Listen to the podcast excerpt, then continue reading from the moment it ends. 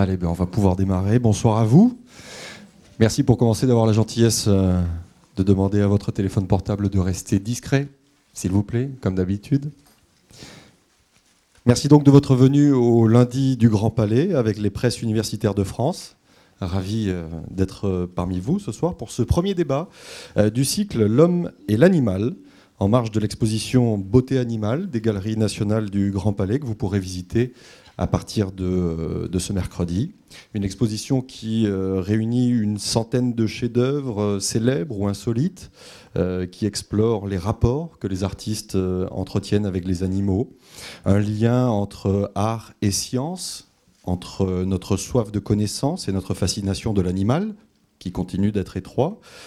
Mais entre philosophie et biologie, quel lien existe-t-il vraiment entre l'homme et l'animal? C'est l'objet de cette nouvelle discussion que nous allons avoir avec euh, nos invités.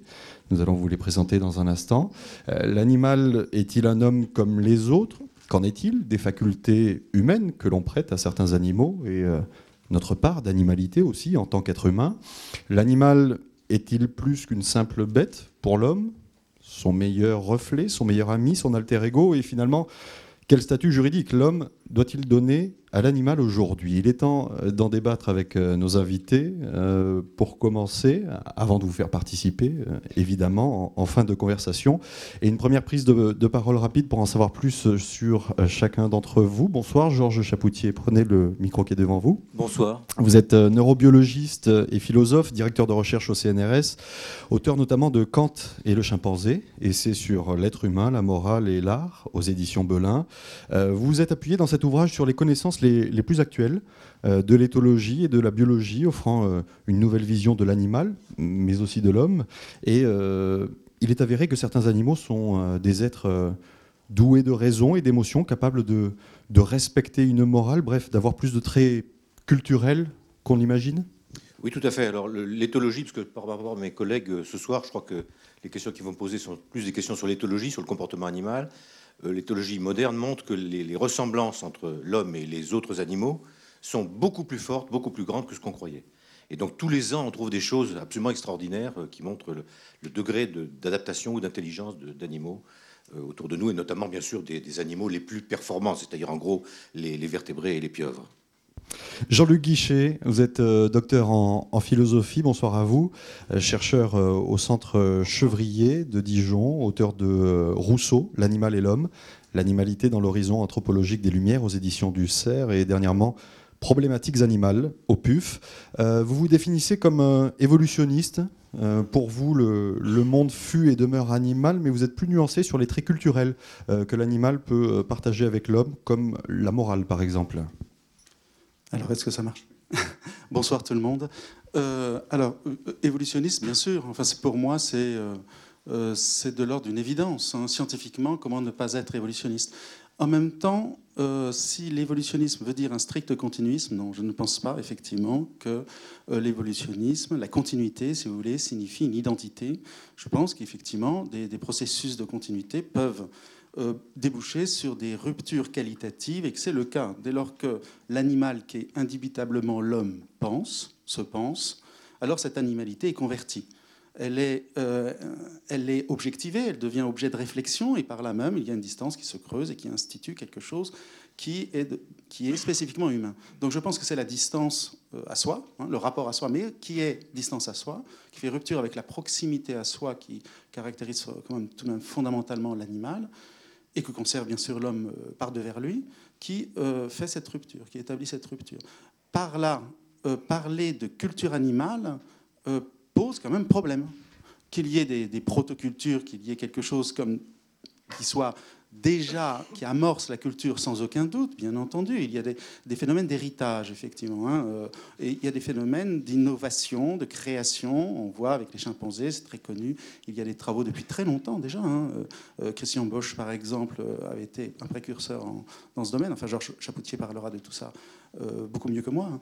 Mais donc, euh, ces travaux montrent qu'il y a effectivement des innovations qui font souche, qui se transmettent, qui sont de l'ordre technique, par exemple, pour euh, les chimpanzés, on sait, les techniques pour casser les noix, etc. Mais de là à parler de culture à proprement parler, il y a un saut qualitatif. C'est-à-dire que la culture chez l'homme constitue un sol Or, un sol propre. Or, il me semble que là, c'est toujours en prise avec des modes d'être généraux qui sont naturels. On y reviendra bien évidemment. Florence Burga, bonsoir à vous. Vous êtes directeur de recherche en philosophie à l'INRA, auteur de Liberté et inquiétude de la vie animale aux éditions Kimé, et tout récemment Une autre existence, la condition animale chez Albin Michel. Euh, vous dites que finalement, en continuant de penser l'animal en référence à l'homme, on passe à côté de l'essentiel car euh, on en a une vision euh, amoindrie. Pour vous, il existe une véritable singularité animale. Oui, ce qui, me gêne un petit peu dans, cette euh, approche évolutionniste. Bien entendu, je suis évolutionniste et je ne considère pas du tout que, l'homme soit une créature séparée. C'est pas du tout ce que je veux dire. Mais on l'a vu là dans les, discussions qui viennent d'être amorcées. Euh, je crois que si on continue de, voir les animaux toujours en référence par rapport à l'homme, au mieux, on arrive à, à l'idée qu'ils ont, euh, comme Jean-Luc Guichet venait de le dire, une protoculture, une protomorale, enfin comme si, au fond, le monde animal était une sorte de série d'ébauches hein, qui allait aboutir au point culminant de l'évolution euh, qui était euh, l'humain. Donc pour ce qui me concerne, il me semble que bien sûr euh, chaque espèce a des, a singularités et peut-être faut-il laisser un petit peu tomber cette manière que nous avons de toujours penser les animaux par rapport au référent humain à l'aune des capacités euh, cognitives humaines, parce qu'à ce moment-là, on aura toujours une, vision, euh, une vision comme ça un petit peu amoindrie de brouillon, d'ébauche, etc., pour essayer euh, de, de, faire un, véritable effort de décentrement et essayer de, de considérer chaque espèce animale à partir de, ses, de, son propre, hein, de, ses, de ses qualités particulières, de sa manière d'être au monde particulière, euh, voilà, c'est ce qui me gênerait un petit peu dans une euh, vision euh, continuiste d'un point de vue de la définition philosophique, on pourrait dire. On y reviendra également, bien évidemment.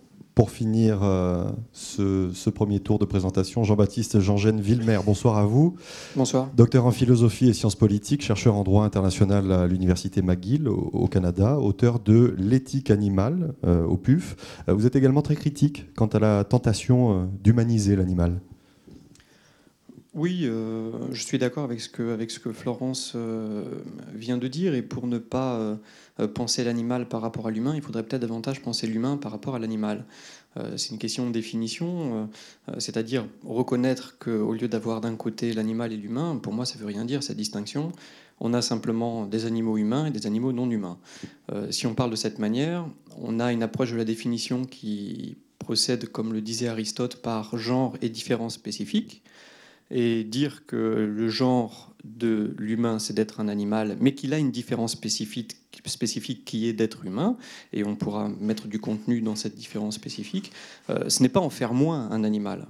Euh, et donc c'est, comme le disait à l'instant euh, Florence, voir quelle est la spécificité de chaque animal, et de cette manière on reconnaît que l'humain a une spécificité, mais cette spécificité n'en fait pas moins un animal. C'est un animal humain Qu'est-ce qu'on met dans la différence spécifique Ça, c'est la discussion qu'on peut avoir. Mais ça reste un animal. Or, la plupart euh, des, gens, en tout cas en France, la, résistance est énorme, ont tendance à opposer les deux. Euh, et dans, la, simple utilisation des mots, quand on dit euh, l'homme est-il un animal ou l'homme un animal comme les autres, etc., on exclut l'homme de l'animal. On a une présomption d'exclusion, on expurge. Euh, comme si l'homme n'était pas un animal euh, et qu'il fallait savoir comment il s'articulait avec cet autre qu'on appelle l'animal. Mais l'homme est un animal.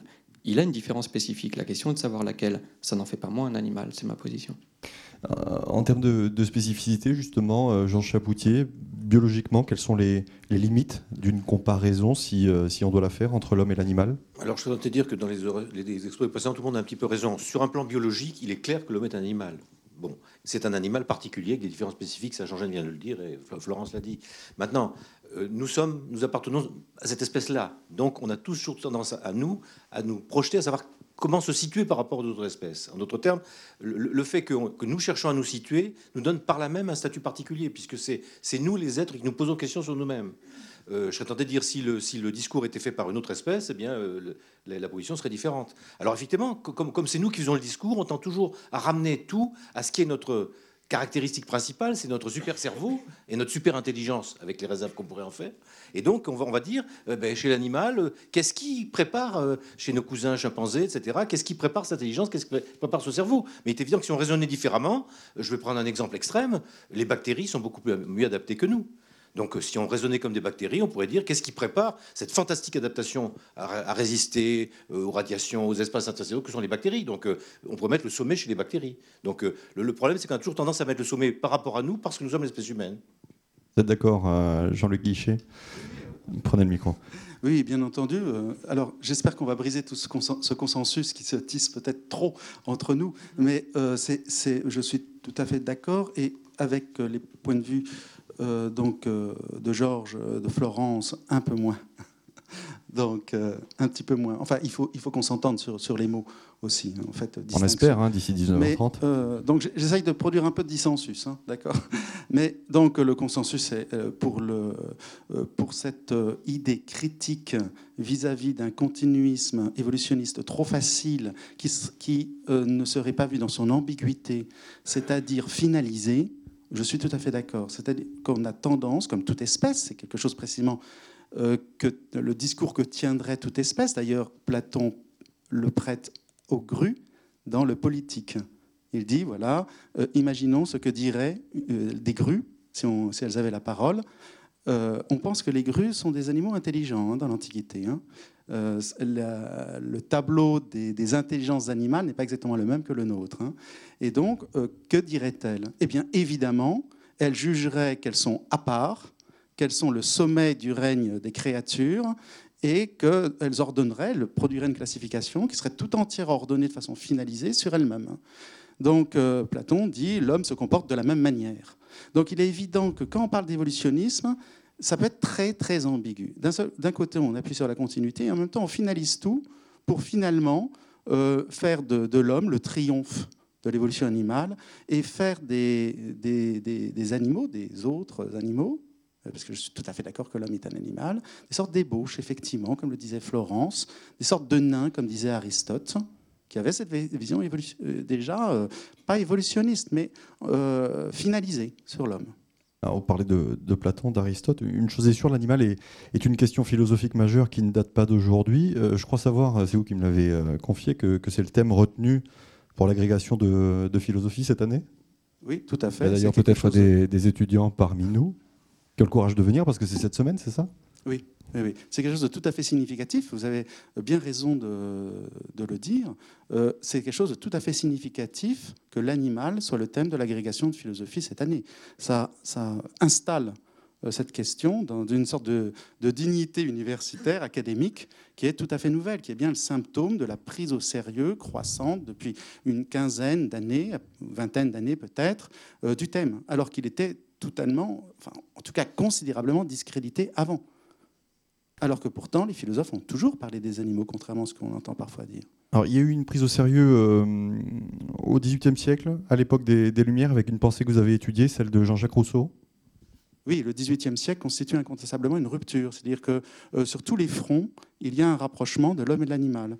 Au plan anthropologique, hein, la, vision euh, chrétienne, disons, pour aller un peu vite, la vision chrétienne est de plus en plus contestée. Et donc, on n'installe plus la différence humaine comme avant dans le ciel de l'absolu, des idées ou de la volonté divine, mais on en fait un fruit euh, de, euh, euh, donc du vivant en général, et donc des penseurs comme Rousseau, mais comme Diderot, comme Condillac, comme Helvétius et d'autres, la maîtrise, etc., enfin beaucoup des matérialistes, mais pas seulement, essayent donc de, comprendre l'homme à partir de sa base animale, comme une différenciation avec cette souche animale. Donc on, installe la problématique dans sa configuration absolument moderne avec le XVIIIe siècle. Et du côté anthropologique, mais aussi du côté épistémologique, puisque euh, les théories de la connaissance fondent la connaissance sur la sensibilité. Or, la sensibilité étant évidemment reconnue à l'animal, il faut concevoir la connaissance maintenant sur une base animale et non plus sur la base d'idées innées, comme le faisait Descartes, par exemple. Euh, Jean-Baptiste Jean-Jean Villemer, euh, on, a un peu senti que certains animaux avaient la chance d'être élevés jusqu'au rang du divin. Pourquoi certains animaux avait-il davantage les, faveurs des hommes, selon vous? Ça, c'est la question de ce qu'on appelle en éthique animale le spécisme. Il faut d'abord contextualiser et dire que je me situe peut-être par rapport à mes euh, collègues dans un, sous-courant de la réflexion sur l'animal ou de la, philosophie euh, animale qu'on appelle l'éthique animale. Et moi, ce qui m'intéresse, ce sont les questions normatives, c'est-à-dire qui peuvent se formuler en termes de jugement euh, de bien et de mal sur la manière dont on traite les, animaux. Et dans, ce courant qui s'est beaucoup développé à partir des années 70 en tant que discipline universitaire, mais qui évidemment a des racines millénaires. Ça fait depuis toujours qu'on s'intéresse au statut moral de l'animal.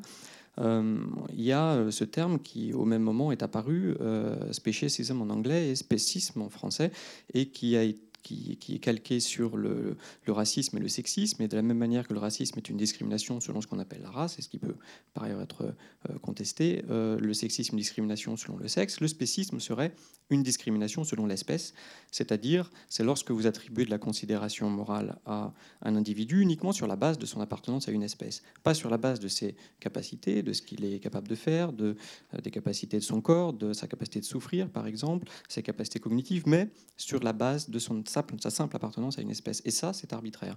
Et si nous distinguons dans les relations que nous avons avec les animaux certains euh, que nous euh, mangeons, euh, d'autres que nous chérissons, et il nous semble inconcevable de manger des chiens et des chats comme le font certains asiatiques. en revanche, en France, on a aussi des, des animaux qui ont ce double emploi, comme par exemple le cheval et le, lapin. Mais malgré tout, on, arrive à distinguer dans les, familles. On peut très bien avoir un enfant qui a un lapin chez lui et en même temps lui sert du lapin à table. Est-ce qu'il fait bien la connexion? Déjà, est-ce qu'il a conscience de manger un animal mort? Est-ce qu'on lui dit ce que c'est que ce qu'on appelle la viande, qui en soi est déjà un euphémisme? Euh, Donc euh, toutes ces questions relèvent du spécisme. Alors sur le spécisme, euh, j'ai des, amis qui sont plus radicaux entre guillemets que moi et qui pensent qu'on peut être vraiment antispéciste. J'en fais moi une tendance. Euh, je pense qu'il faut arriver à se décentrer, comme disait euh, Florence, mais je crois que c'est impossible. donc c'est comme la paix perpétuelle de Kant, c'est un objectif qu'on peut qu'on peut avoir. ça nous permet d'aller dans la bonne direction. Ça ne veut pas dire qu'on va y arriver. Pourquoi? Parce que même dans les relations interpersonnelles qu'on a dans nos groupes euh, humains, euh, on a des priorités entre, euh, pas forcément les membres de la famille, on peut préférer des amis à des membres de la famille, mais disons qu'on établit des priorités en fonction de soi toujours, de la distance qu'on a avec les autres. Il est donc normal que dans nos relations avec les animaux, on n'égalise pas forcément tous les animaux et qu'on fasse primer certains, animaux sur d'autres. et j'assume tout à fait le caractère irrationnel de ces préférences. Maintenant, il ne faut pas que ça devienne euh, une discrimination totalement arbitraire qui nous permettrait, par exemple, parce que c'est un cafard, euh, de, l'écraser parce que c'est méchant, ou une araignée, ou un serpent, ou un rat, ou un requin. Mais euh, quand c'est une biche, c'est gentil. Et à ce moment-là, il faut en prendre soin. Et là, il y a beaucoup de travail à faire, notamment dans l'éducation des enfants et dans la manière dont les animaux sont présentés dans les livres pour enfants. Si on essaye de se euh, décentrer, Florence Burga, euh, que ce soit un animal que l'on chérit, un animal élevé au rang de Dieu, euh, l'animal n'en reste pas moins un, outil pour l'homme. Alors oui, de toute façon, décentrer, tout à l'heure, moi je, parlais du point de vue de la, de la compréhension, de la définition. Hein. donc votre, votre question, c'est Est-ce que vous pouvez la, reformuler? En, définitive, euh, bah, à la limite, j'aimerais que, vous rebondissiez sur euh, ce que vient de dire Jean-Baptiste euh, Jean-Jean Villemer. Qu'est-ce qu'il faudrait expliquer aux enfants à travers les, animaux qui participent de l'éducation justement de, ces enfants à travers des histoires, des films, des dessins animés? Ben, Je crois que Jean-Baptiste a déjà bien amorcé la, réflexion en, par exemple, en, ben, en, soulignant le fait que l'éducation va plutôt dans le sens d'un d'un voile d'ignorance jeté sur les choses que d'une que d'une que d'une manière d'amener les enfants à être absolument conscients de ce qu'ils font. Euh, Jean-Baptiste prenait l'exemple de la de l'alimentation carnée, qui est peut-être l'exemple le plus le plus le plus parlant. Euh, élever, euh, élever un enfant en lui faisant prendre euh, conscience euh, de ce que c'est que, la viande, alors que par ailleurs il aura été élevé en écoutant des histoires dont les animaux sont toujours absolument au cœur, entourés de peluches, etc. L'enfant probablement n'est pas, conscient du lien entre la viande qu'ils consomment et les animaux. Donc si véritablement l'éducation allait dans ce sens, et une éducation peut-être qui serait proposée à l'école, on peut imaginer qu'elle conduirait à un remaniement très profond de nos habitudes les plus, les plus quotidiennes. Du coup, j'en reviens à ma question que ce soit un animal que l'on chérisse ou euh, que ce soit un, animal euh, que nous avons dans notre assiette, l'animal n'est qu'un outil? Alors, effectivement, là, vous, vous faites apparaître deux, disons deux, deux aspects euh, un petit peu différents. C'est les relations que nous pouvons entretenir avec certains, certains d'entre eux, et puis la, la réalité juridique et économique euh, qui fait que, en effet, comme, vous le dites, l'animal est un outil dans la mesure où le, droit, hein, notre législation, a classé les animaux du côté des biens appropriables. Donc ça, ça n'est pas une vue de l'esprit ou une manière un peu pessimiste de, de parler des choses, mais euh, de fait, euh, le statut des animaux est celui-ci. Même pour un animal de, compagnie, un chat, un chien, que certains ont, tendance à considérer comme un enfant, un, membre à part entière de, la famille? Alors son statut euh, juridique n'est pas différent. Cela dit, il existe bien entendu un certain nombre de réglementations euh, qui euh, encadrent les pratiques et qui font que, par exemple, dans le, la nouvelle version du, Code pénal, qui date de 1994, l'abandon d'un animal familier est considéré maintenant comme un acte de cruauté. Ça, c'est un des textes, euh, une innovation euh, relativement euh, récente. Donc, le fait que les animaux soient classés du côté des biens n'a pas dans le Code civil n'a pas empêché par ailleurs le, le pénaliste de d'encadrer un petit peu les, les pratiques. Voilà pour répondre rapidement. Jean-Baptiste, Jean C'est justement toute l'ambiguïté du statut juridique de, de, de l'animal qui est à la fois euh, res propria, euh, chose dont on peut se rendre propriétaire, euh, classé dans les biens et en même temps protégé comme un sujet dans le code pénal. donc entre le code civil, pourquoi protéger comme un sujet? Parce qu'à l'article 521, si vous commettez un acte de cruauté contre un animal, alors pas tous les animaux, parce que les animaux sauvages sont exclus, alors ça c'est aussi une autre question et un autre problème, mais c'est punissable jusqu'à deux ans d'emprisonnement et 30 000 euros d'amende. Donc ça, on ne fait pas ça en principe pour les biens. Euh, si vous frappez une chaise, euh, il ne va rien vous arriver. Euh, donc là, on a le cas d'un bien qui est à la fois un sujet de droit qu'il faut bien traiter. Donc c'est toute l'ambiguïté, l'animal est-il objet ou sujet, et ce sont les questions philosophiques auxquelles les juristes sont confrontés, et il faut absolument réformer, repenser le statut de l'animal, mais c'est pas évident du tout, parce que que faire? Si vous dites, soit on crée une troisième catégorie, l'animal n'est ni un bien ni une personne, euh, et à ce moment-là, c'est quoi? Euh, si vous le laissez dans la catégorie des biens, c'est un bien spécial, un bien protégé, un bien qui est aussi un sujet, c'est un petit peu ambigu, il faut expliquer euh, mieux. Si vous le mettez dans la catégorie des personnes, alors à ce moment-là, tout bouge. si l'animal est une personne, est-ce qu'on peut encore le tuer pour le manger, pour faire tout un tas de choses, l'expérimentation animale, les zoos, etc. Par ailleurs, la question de la personnalité juridique, on en parlera peut-être à la fin, c'est peut-être ce que vous avez prévu, donc je ne vais pas aller plus loin. Pour prolonger un peu la discussion, la, loi française, à la suite d'autres pays, s'oriente vers la notion d'animal être sensible. L'organisation actuelle, c'est de dire ça reste un bien, mais un bien particulier. On, va dans ce sens-là. Euh, ce qui ne résout pas tous les problèmes pour autant. D'abord parce que qu'est-ce que c'est que l'animal hein? On parle beaucoup de l'animal, nous pensons tous aux vertébrés. Hein. Une éponge, c'est pas du tout le même statut. Donc il faut bien voir qu'il y, y, a des différents types d'animaux hein, aussi. Et puis, euh, il y a ce problème que tu évoquais de l'animal sauvage.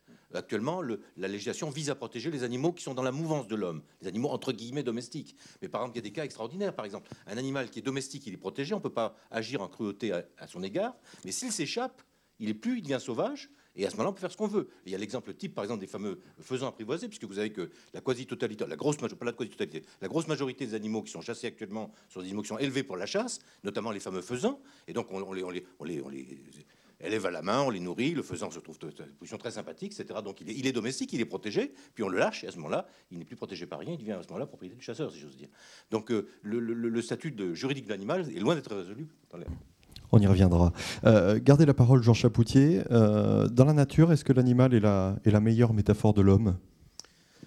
Ah, ça dépend de ce qu'on appelle la métaphore de l'homme. Euh, l'animal, il est, sans arrêt métaphore de l'homme. Parce que justement, on vit avec les animaux depuis toujours. Euh, on partage avec eux des, quantités de, relations. Et donc, il, a été depuis toujours, ce qu'évoquait Florence aussi, euh, la métaphore comme artistique, philosophique, comment littéraire de, l'homme. On le trouve partout. depuis les fables de La Fontaine au roman de Renard et, et d'autres, même, même dans les expressions, populaires. Hein. L'expression populaire, euh, vous êtes euh, valeureux comme un lion ou paresseux comme une couleuvre, etc. etc.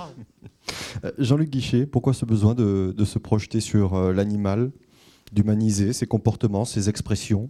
Oui, ce que dit Georges est tout à fait vrai. Hein. L'homme s'est toujours pensé à travers l'animal. On dit que l'animal est difficilement pensable, mais certainement l'homme est lui-même extrêmement difficilement pensable pour lui-même. Euh, et, c'est comme si ce vis-à-vis par lequel il essayait de se penser était, oppressant, était dans une proximité trop grande, et qu'il avait besoin de ce relais par la diversité des figures animales. On dit l'animal, effectivement, comme l'a rappelé Georges, euh, donc euh, l'animal, ce sont les animaux. Hein. Jacques Derrida insistait toujours là-dessus qu'on ne pense pas quand on dit animal parce qu'on englobe une diversité extraordinaire en un seul mot, comme s'il s'agissait d'une entité absolument unifiée. Euh, bien sûr, c'est entre l'amibe, euh, les protozoaires et, les chimpanzés euh, que de diversité. Ce qui fait que l'homme a une palette extrêmement riche pour se penser, pour s'imaginer à travers euh, cette animalité, à la fois dans ce qu'il reconnaît de lui-même et dans ce qui lui semble le plus étranger. Parce que ce qui affleure depuis tout à l'heure, ce qui est très intéressant, je crois, ce qui est le plus intéressant sans doute, c'est ce couple de l'identité et de l'altérité. Hein. L'homme anthropomorphise l'animal sans cesse, ou les animaux sans cesse. Et en même temps, il s'éprouve dans ce qu'il a de plus autre à travers l'animal. Euh, l'animal nous permet d'expérimenter notre identité et nous permet de, faire pivoter cette identité dans, dans ces angles les plus énigmatiques, les plus difficiles à penser. L'animal, c'est l'altérité. Je crois que cette expérience de décentrement dont Florence parlait est fondamentale. Bien sûr, Jean-Baptiste a raison, on, pense toujours l'animal à travers nous-mêmes. Et en même temps, on tend, comme Jean-Baptiste le disait aussi, je, suis d'accord avec Jean-Baptiste sur des tas de choses, hein. donc en même temps, donc, euh, on, tire à la limite en même temps parce qu'on essaye de, penser quelque chose qui nous est radicalement autre. Et il faut essayer d'envisager euh, l'altérité de l'animal. On cherche toujours à approcher l'animal de nous, comme si c'était le sauver. Alors que, comme Florence, c'est le sens de tout son travail, je crois, tu, me démentiras, euh, alors que euh, il faut essayer de le désinstrumentaliser, pardon, non seulement matériellement, techniquement, juridiquement, mais psychologiquement. Le penser comme un autre mode d'être, comme une autre manière d'être. Et certainement, il y a cette nostalgie, quand on parle de l'animal, pour nous, d'une intégrité non divisée. Euh, l'animal, pour nous, c'est un mode d'être qui synthétise, pense-t-on, imagine-t-on, parce qu'on ne peut faire que ça, qui synthétise une intégrité d'être une manière non divisée d'être au monde et à soi. Et c'est ça, je crois, qui est extrêmement intéressant. C'est un miroir, euh, Florence Durga, euh, plutôt superficiel, finalement, l'animal pour l'homme? Je, partage vraiment ce que Jean-Luc a dit euh, remarquablement, hein, donc je ne vais pas renchérir. Je, je, crois qu'il a bien, enfin, tu as eu raison d'insister sur le, sur le fait qu'au lieu d'essayer toujours de de, chercher des traits humains euh, chez les animaux et d'être toujours d'une certaine manière euh, déçu. Hein. Quand les cognitivistes mettent des chimpanzés devant des ordinateurs, ils s'étonnent au bout du compte que ah ben voilà, c'est pas tout à fait un homme. et ils, ont l'air à la fois déçus et étonnés. Euh, donc, je ne sais pas si c'est. Enfin, peut-être on cherche à se, à se découvrir dans les animaux, mais ça me semble encore euh, relever de, de, cette, euh, de cette obsession hein, que, nous, que nous avons euh, à, chercher ce propre de l'homme, comme si nous n'étions pas absolument certains de notre, de notre identité. Et pour faire une petite parenthèse, je suis en train de, de lire la biographie que Virginia Woolf a consacrée au chien Flush. Et à un moment donné, elle, il y a un très beau passage où elle dit que dans ce lien entre le chien et la personne avec laquelle vit ce, chien. Je ne me rappelle plus du, nom de, de l'héroïne, euh, il y a un lien, euh, un lien très fort et en même temps qui est complètement improbable. Effectivement, ce sont deux êtres absolument dissemblables et il y a cette, ce, lien d'une très grande proximité. Et cette, cette expérience-là, par exemple, me semble plus intéressante que la question du miroir. Jean-Baptiste Jean-Jeanne Villemer, les, écrivains euh, ont été nombreux à s'intéresser à, ces liens, à ces rapports entre l'homme et l'animal.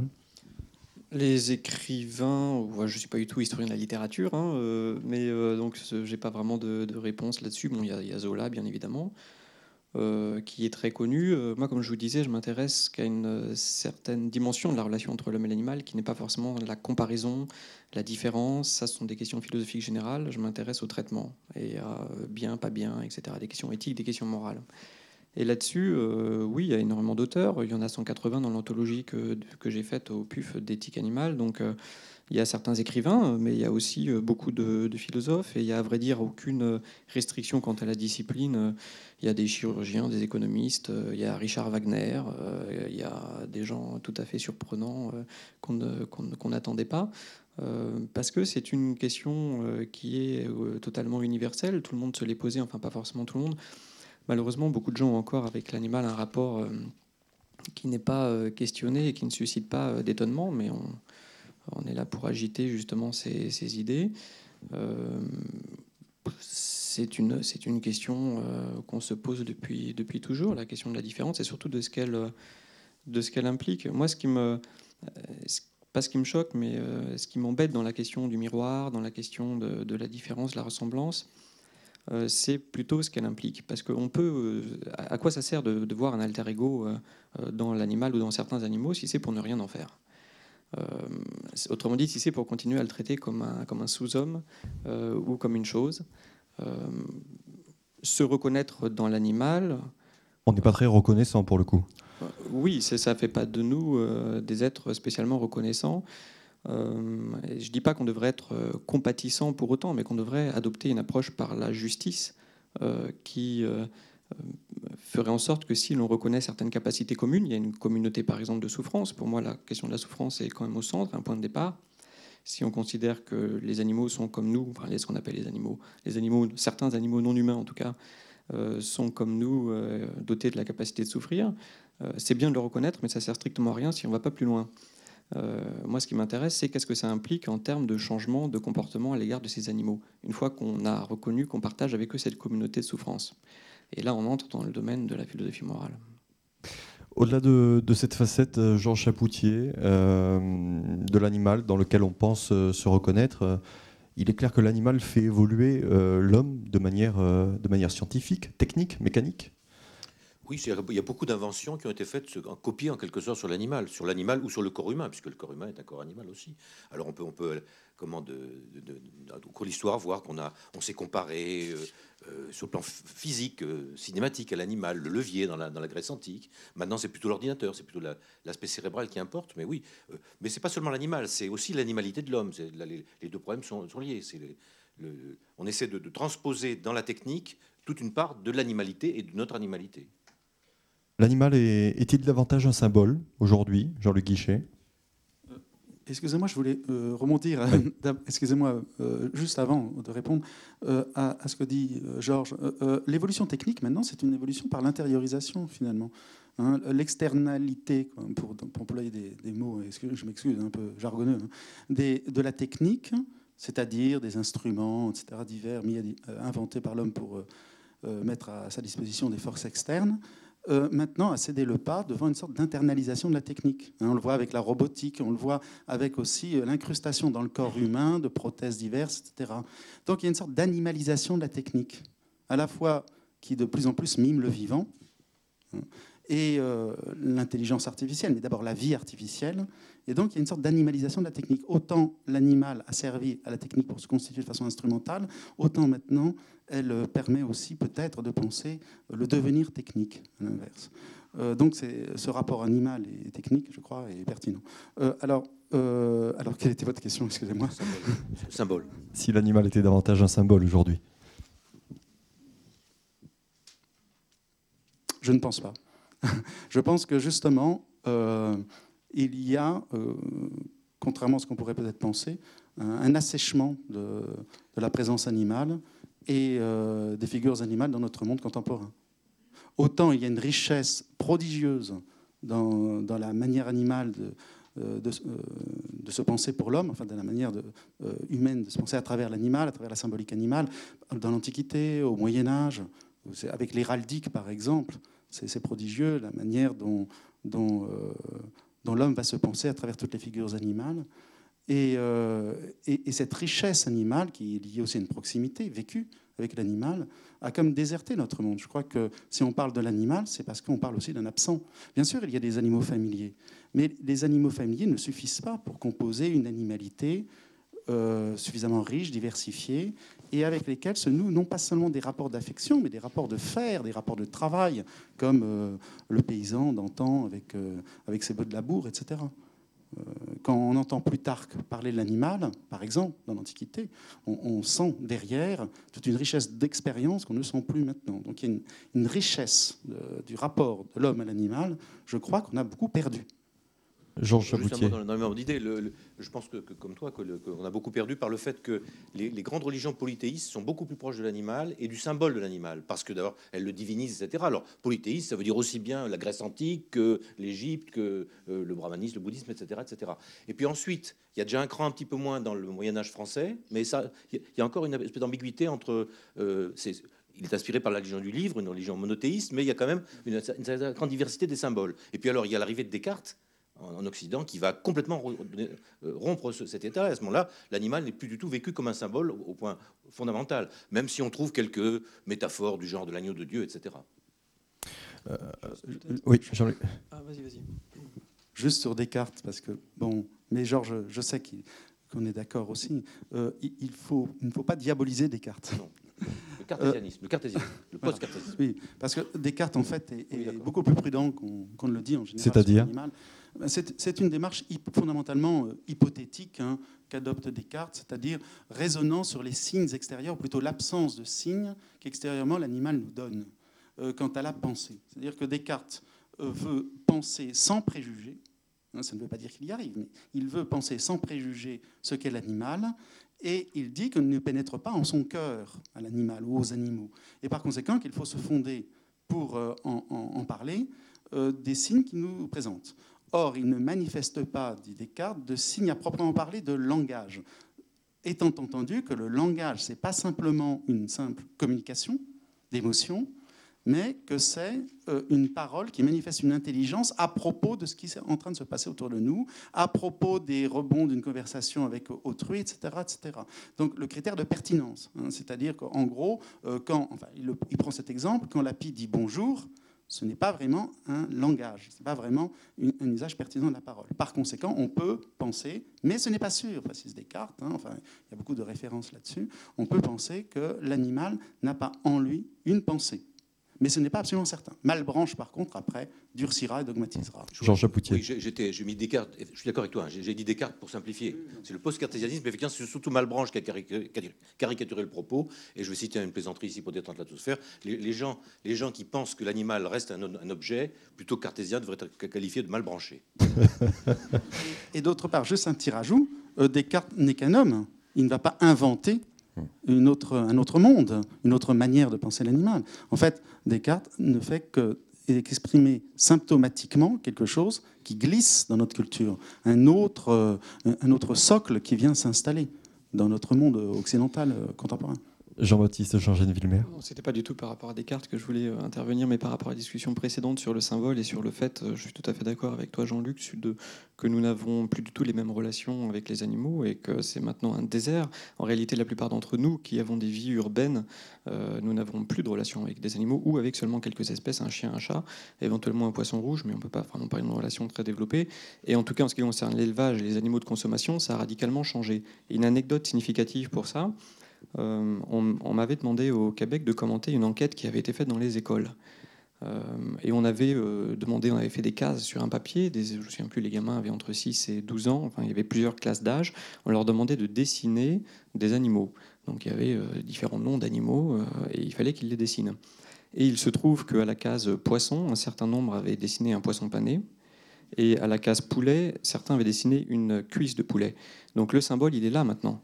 Euh, il y a eu un déplacement. Euh, on, ne connecte plus euh, l'animal consommé avec l'animal. On le consomme avec, on le, on le confond avec la viande.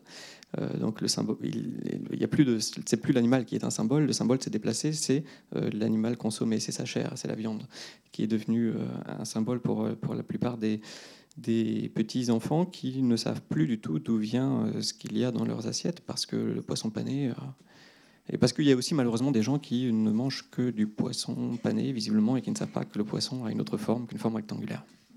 Florence Burga. Oui, je voulais ajouter quelque chose. Euh, je pense au travail qu'a fait l'historien Eric Baratet sur euh, l'animal et l'Église. Il avait montré que au XVIIe, je crois, il y avait beaucoup d'animaux dans les, églises. Hein. Ils entraient, c'était des lieux. Et aujourd'hui, évidemment, c'est totalement inimaginable. Et on s'aperçoit à quel point aussi beaucoup de, lieux sont interdits aux animaux, les squares. Enfin, je, trouve que c'est très, c'est très palpable hein, ce, mouvement de séparation euh, des, humains d'un côté, des animaux de l'autre, de l'éradication hein, progressive euh, des animaux sauvages dans, les villes, même si bien sûr il y a des, gens qui font des efforts pour, pour en protéger, mais disons que les, politiques euh, urbaines et, autres ont tendance quand même à, faire disparaître euh, euh, les animaux et en tout cas à leur interdire énormément de, de lieux. Est-ce que les animaux sont vraiment faits pour vivre avec les hommes? On peut se poser la question du coup. Oui, on peut se poser la question. Votre réponse? Étant donné la, manière dont, enfin, étant donné la manière dont on les traite, je, crois que je crois que ça serait, enfin, que moins nous aurons de relations avec eux, mieux ça sera, oui. Je crois qu'il y a quand même deux, deux, animaux qui sont faits pour vivre avec nous, c'est le chien et le chat, parce qu'ils ont été euh, sélectionnés euh, et élevés avec nous depuis des tel nombre de générations qui sont adaptés. Et alors il y a un point amusant, euh, on parlera peut-être des, spécificités de, l'homme, de, l'animal humain. Il y en a deux grandes. on a un très cerveau très performant, je crois que ça, mais aussi on a un cerveau juvénile. On est, des jeunes, on est des, et on, joue tout le temps, par exemple. Hein. Euh, alors que la plupart des animaux jouent quand ils sont jeunes pour mûrir leur comportement et s'arrêtent quand ils sont adultes. Nous, on joue jusqu'à la fin. Euh, jeux, sportifs, euh, etc. Les banquiers jouent avec les économies. Enfin, on, joue tout le temps. Bon.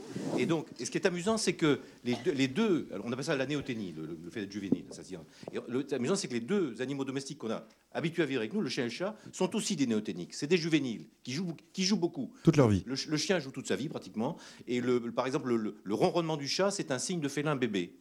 Donc ce sont, des, ce sont des traits juvéniles aussi. Donc je crois que ces deux animaux-là euh, sont habitués à vivre avec nous. Alors maintenant les autres, je suis absolument contre les nouveaux animaux de compagnie, formellement contre. Euh, les, pour les autres, ça peut se discuter dans certains cas particuliers. Mais je crois sinon, les autres animaux sont plus adultes que nous? Ah, ils sont, oui, ils sont plus, oui, bien sûr. Nous, nous sommes des enfants jusqu'à la fin de notre vie. Et les chiens et les chats, probablement aussi. Jean-Luc Guichet. Oui, pour prolonger ce que dit Georges, euh, la domestication elle-même repose sur une néoténie prolongée, enfin euh, acquise. Euh, le chat, le chien se comporte de manière juvénile, le chat domestique, le chien domestique, se comporte de façon juvénile toute leur vie à cause de la présence de l'homme. Dans la nature, un chien sauvage adulte est totalement différent. Il ne va pas gémir, etc. Dès lors qu'il y a un éloignement, et même il va mourir de façon tout à fait stoïcienne. Hein. Donc il ne va pas du tout avoir ce comportement très très infantilisé. Et en même temps, euh, comme disait Montaigne, voilà, je voulais quand même rappeler ça, quand je joue avec mon chat, avec ma chatte, je ne sais si c'est moi qui joue avec ma chatte ou si c'est ma chatte qui joue avec moi. C'est-à-dire qu'il se noue en même temps, c'est un rapport d'instrumentalisation et en même temps un rapport de réciprocité qui s'établit, ce qui fait qu'on ne sait pas lequel joue avec l'autre. Juste, euh, comme le disait Georges, le ronronnement, c'est un trait juvénile, le miaulement aussi. Hein. le miaulement est, est une adaptation. Le chat sauvage ne miaule pas adulte. Le miaulement du chat domestique est une adaptation, ou plutôt une, instrumentalisation de l'homme par le chat. C'est euh, nous domestiquons euh, les animaux, les animaux nous domestiquent aussi. Le miaulement, les, les, chats ont observé que cela a un effet sur l'homme. Et par conséquent, ils vont continuer à l'utiliser toute leur vie. Donc nous sommes aussi instrumentalisés par, ah, on en vient à cette notion d'animal humain, euh, la part d'animalité qu'il y a euh, en l'homme, euh, puisqu'on disait qu'on avait tendance à interdire les animaux dans les parcs, les jardins, les établissements.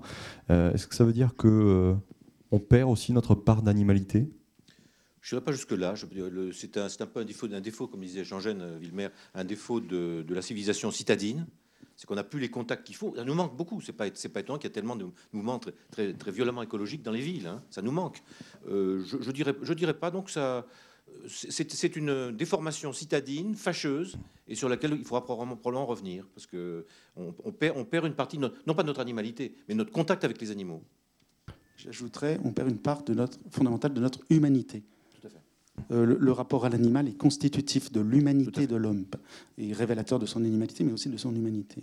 Jean-Baptiste Jean-Jean Villemer, justement, juridiquement, euh, on a tendance à perdre notre, notre humanité euh, J'ai du mal à comprendre votre question. Ça veut dire quoi juridiquement perdre son humanité? On, va revenir sur le statut juridique que peut avoir l'animal aujourd'hui pour l'homme.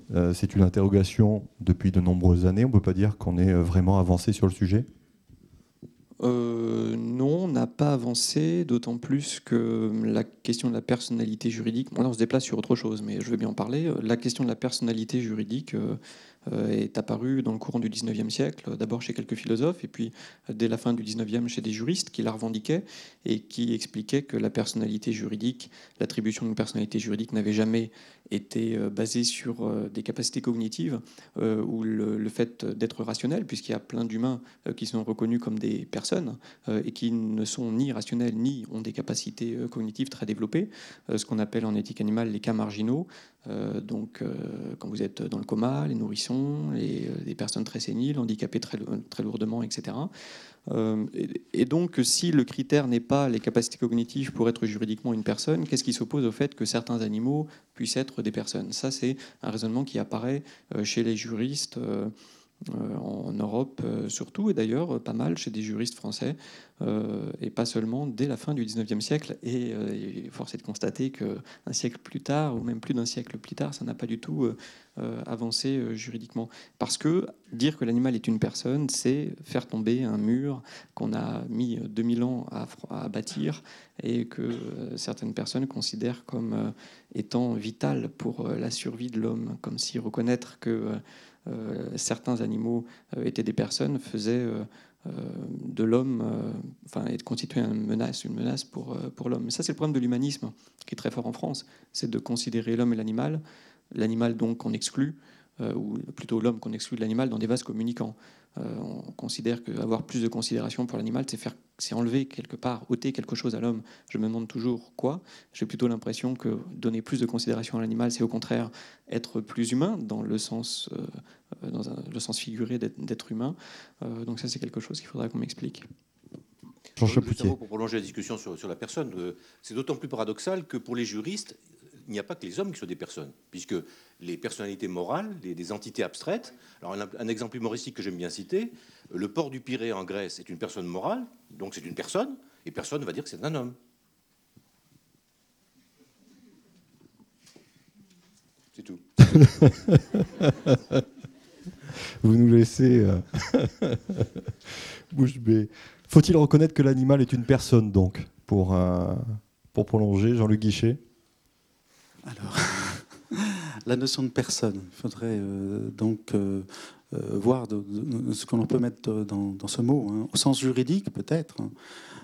Qu'est-ce que ça veut dire au sens philosophique? Ça veut dire pouvoir être un sujet, se constitue quand même un sujet.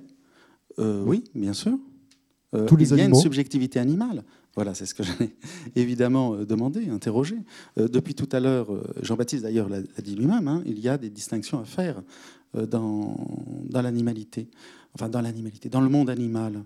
Euh, justement, c'est ça la question que moi j'aurais aimé lui poser, enfin il s'en doute bien, euh, où passer les frontières, où passer, ou placer et passer les frontières, puisque on, exclut, on, met de l'autre côté d'un mur, tu disais, tout à fait justement, pour l'homme et l'animal, mais si on intègre l'animal, on reposera un mur à un moment ou à un autre. Où ça Oui, évidemment, c'est pas pas évident. C'est il faut tenir compte de la diversité du monde animal, comme euh, disait Georges. Il ne faut pas traiter l'éponge de la même manière qu'un chimpanzé. Euh, moi, je suis assez d'accord avec, euh, sans, le reprendre, avec l'idée de, que développe Tom Regan quand il, définit ce qu'est un sujet d'une vie pour lui. c'est-à-dire le fait d'avoir une vie qui n'est pas seulement biologique, mais aussi biographique. C'est-à-dire avoir une relative conscience de soi, ce qui reste à définir et qui n'est pas uniquement déterminé par le test du miroir, que les gorilles ne réussissent pas pour des raisons euh, autres, euh, parce qu'ils sont trop timides par exemple, euh, et avoir une mémoire, une capacité de projection, qui est aussi une capacité d'avoir des projets. Il n'y a pas que les hommes qui ont forcément ça. Donc après, il y a tout un, certain nombre de, critères, une, vie affective, etc. Alors, l'éponge, on peut déterminer que l'éponge n'a pas ne satisfait pas ces critères. Donc ce serait euh, une manière, évidemment, toujours floue, euh, pas forcément de dresser une frontière. Euh, du coup, ça rend la, qualité de personne difficile à nommer, puisqu'elle elle serait floue. Il n'y aurait pas strictement un, mur où d'un côté on serait personne, de l'autre côté pas personne, puisque tout ça est dans une continuité, dans un continuum. Donc il n'y a pas, de, a pas de, réponse simple, mais grosso modo, un ensemble de, critères qui permettraient de ne pas réserver la notion de personne uniquement à l'homme de manière arbitraire en disant, en posant dès le départ de ce qui n'est plus un débat pour cette raison, que la personne, c'est l'humain. Si on commence comme ça, euh, à ce moment-là, on ne discute plus. et si on dit qu'il suffit d'appartenir à l'espèce humaine pour être une personne, c'est une pétition de principe. Euh, ça pose un problème d'argumentation. Euh, l'autre problème réciproque, si on fait ça, c'est-à-dire si on sort de l'humain pour aller chercher des personnes ailleurs, c'est qu'il va falloir reconnaître que certains humains ne sont pas des personnes. Et là, c'est beaucoup plus polémique. Euh, et c'est plus polémique pourquoi? Parce qu'en face, vous allez avoir des gens qui vont vous accuser d'être eugéniste et de vouloir euh, génocider demain tous les euh, handicapés mentaux très lourdement handicapés, justement.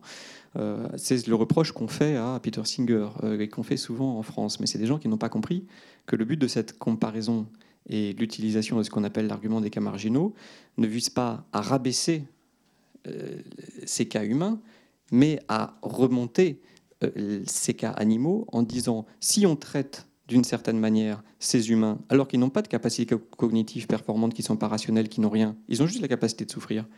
Quelle raison avons-nous de ne pas traiter certains animaux qui sont même plus intelligents, un, un cochon, un singe, etc., de ne pas les traiter de la même manière? C'est donc pour attribuer un statut meilleur à ces animaux qu'on les compare à ces humains. C'est pas pour traiter ces humains comme on traite actuellement ces animaux. C'est pas le but du tout de cette comparaison. Donc, euh, à moins d'éviter euh, ce sophisme, euh, je pense que c'est la direction dans laquelle il faut aller. Et je, ne dis pas qu'il y a des, que c'est facile, évidemment. Jean Chapoutier. Oui, non, dans cette question de personnalité, moi, je suis de ceux qui pensent qu'il faut considérer, sur le plan juridique, donner une personnalité à certains animaux et des droits. Euh, bien entendu, il y aura des groupes. Malgré la continuité, il faudra bien définir des groupes. Euh, un groupe, par exemple, je prends des exemples extrêmes, des mammifères qui auront un certain type de personnalité assez proche de la nôtre, je suis tenté de dire. Euh, il y aura des pieuvres, qui auront une personnalité moindre, et puis bien sûr d'autres animaux. Donc le, contenu de ces différents groupes ne, pourra pas être le même sur le, plan, juridique. Et bien entendu, il y aura des, limites arbitraires. Il ne peut pas en être autrement. Je vais prendre un exemple particulier chez l'homme.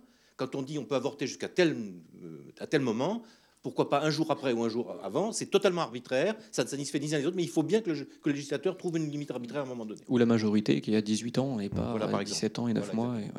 Florence Burga, euh, quelle doit être l'évolution du, statut de l'animal euh, Juste ajouter quelque chose, là la, discussion a oscillé entre la recherche d'un critère, euh, disons, positif, hein, pour dire, voilà, si, on, si tel animal possède telle capacité euh, et puis, il y a d'autres critères qui peuvent entrer en ligne de compte dans l'esprit du juriste. C'est la situation concrète dans laquelle les espèces animales se trouvent, c'est-à-dire les utilisations, hein, les traitements dont Jean-Baptiste parlait, et qui fait que euh, si on se préoccupe peut-être d'abord du sort... Euh, des vertébrés, mais aussi de certains invertébrés, c'est en raison du type de traitement qu'ils subissent. Hein, le, donc l'alimentation carnée, la chasse, l'expérimentation, qui touche ces animaux-là euh, en particulier.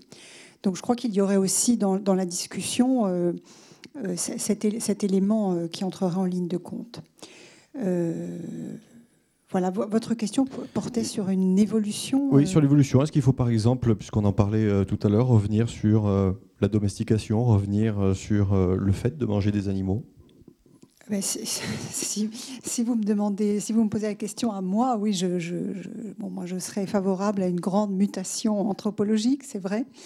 Euh, on voit bien tout ce que ça peut supposer, hein, de revenir, de revenir sur 2000 ans. En même temps, 2000 ans, c'est rien du tout quand on, quand on regarde l'humanité à partir des temps préhistoriques on s'aperçoit, enfin c'est très intéressant de lire les préhistoriens parce qu'à ce moment-là, l'échelle de temps euh, est complètement différente et cette, cette révolution entre guillemets euh, néolithique apparaît comme une toute petite parenthèse, certes, qui a bouleversé euh, complètement le, devenir non seulement de l'humanité, mais de toutes les, toutes les espèces animales que cette humanité a, a entraîné dans son sillage, domestiqué, sélectionné, complètement transformé.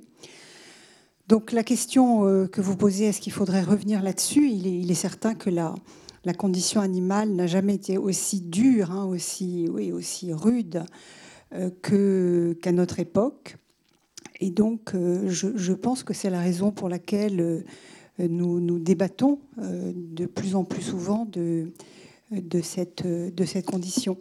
Ce qui est un paradoxe avec les magasins pour animaux, les accessoires pour animaux, c'est un paradoxe. Qui se sont développés, qui ne se oui, c'est un paradoxe. Oui et non, parce qu'au fond, euh, euh, les gens disent euh, ah, ces animaux de compagnie qui sont choyés, mais ces, ces, magasins ne sont pas nécessairement le signe du bien-être de ces animaux familiers, dont, dont, il faut rappeler tout de même qu'ils sont abandonnés en masse et d'une façon qui est croissante, et en France notamment, que ces animaux vivent très souvent seuls dans des appartements euh, que le soir, ils sont parfois de nouveau seuls, euh, que les gens partent en week-end, éventuellement les laissent. Enfin, je suis désolée de présenter un tableau un peu sombre, mais euh, je crois que ces, magasins d'accessoires ne sont pas du tout le, signe hein, d'un, d'une véritable prise en compte de l'intérêt de, ces animaux. Je, je crois même que c'est un tout petit peu inquiétant. Jean-Luc Guichet. Oui, je voudrais euh, prolonger ce que disait Florence. Je crois qu'il y a un certain amour euh, des, animaux qui doit être critiqué. Je pense que euh, l'enfer est pavé aussi, dans le monde animal, de, bonnes intentions. C'est une instrumentalisation qui en toute bonne conscience qu'on observe souvent avec les animaux, et particulièrement les animaux, les nouveaux animaux de compagnie, qui sont éthologiquement très complexes un varan, par exemple, avoir un varan chez soi, euh, c'est pas évident. Hein. C'est un animal, enfin ça dépend parce qu'il y a plein de sortes de varans, bien sûr plein d'espèces de varans, mais c'est souvent des varans du Nil. Un, varan, c'est euh, euh, le varan, c'est un super lézard. Ça, ça, va depuis des, varans qui sont relativement modestes, hein, comme les varans des sables. Le varan du Nil, déjà, ça, ça peut faire dans les 2,60 m, 3 mètres de long, et le varan de Komodo, qui est le le King Kong des varans, alors là, peut, atteindre les 400 kilos. Hein. Donc, mais ça, celui ça, celui-là, euh, en principe, voilà, l'affaire est vite conclue. Mais donc, euh, donc c'est très, très ce sont des animaux très exigeants en espace, euh, qui doivent, voilà, qui, ont des besoins éthologiquement très, très, voilà, très pointu. Et, ça suppose une compétence. Hein. et, euh, ceux qui achètent ce genre d'animaux, en général, n'ont pas une formation d'herpétologue. Hein. L'herpétologie, c'est la science des reptiles. Donc, euh, voilà, donc ça pose des, tas de problèmes. Mais et en toute bonne conscience, l'amour, euh, dans le domaine animal, également est aveugle. Et donc, voilà, il faut, je crois, critiquer cette instrumentalisation. Il faut que l'amour se réfléchisse aussi. L'amour peut être dévastateur dans le monde animal, on, en voit vraiment les ravages. Alors c'est vrai qu'il y a comme un côté schizophrénique hein, de notre rapport à l'animal maintenant, parce que, et on le voit aussi au plan du droit, il y a un éclatement entre les, dimensions qui étaient conjuguées avant. Il y, avait une, il y avait une intégration des différents aspects euh, dans le rapport ancien à l'animal qui a complètement éclaté. Euh, à cause de cette, de cette disparition de, la présence animale. Euh, on a d'un côté des, animaux extrêmement choyés, mais désanimalisés. Hein. il y a une raréfaction de, la présence animale, mais aussi une désanimalisation des animaux auxquels on a affaire. Hein. Euh, le chat restant quand même relativement sauvage, malgré tout. Il y a quand même une altérité subsistante hein, dans, le chat, je crois. C'est un animal qui est historiquement apprivoisé depuis peu. Le chien est sans doute le premier. Tandis que le chat, c'est assez, récent. Et très très longtemps, il a été un commensal de, l'homme, mais en fait, avec un statut qui n'était pas d'animal familier, mais qui était là pour chasser les souris, les rongeurs, etc. Et donc, c'est récemment qu'il est, est entré dans les foyers.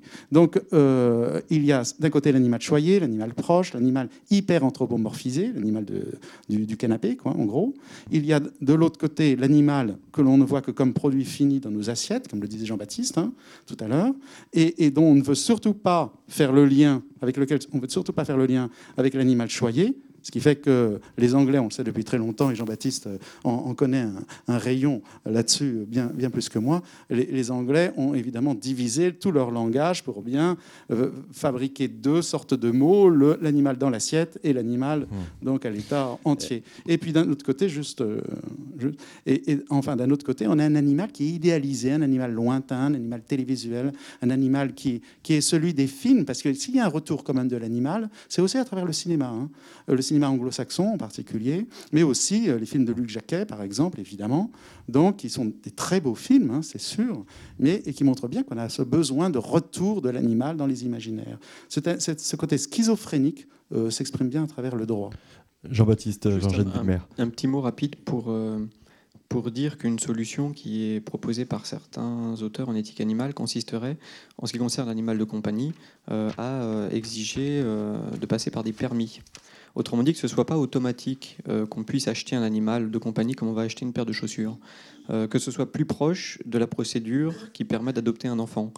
Euh, parce que dans les faits, c'est bien ce genre de responsabilité que vous avez.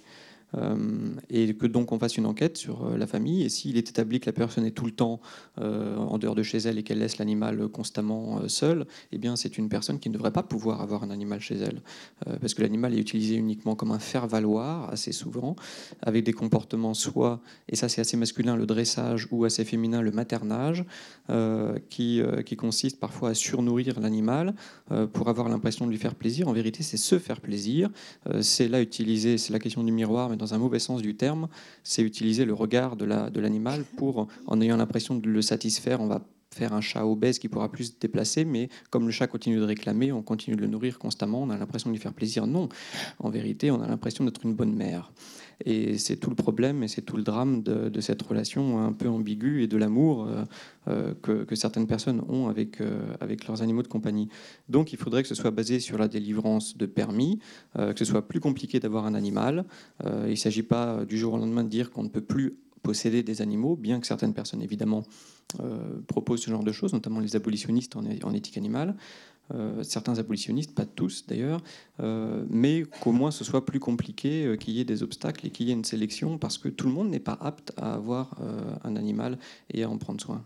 Ce qui nécessite, du coup, pour, pour finir là-dessus, que l'animal devienne une, une catégorie juridique à part entière? Ni bien, ni personne, une troisième voie?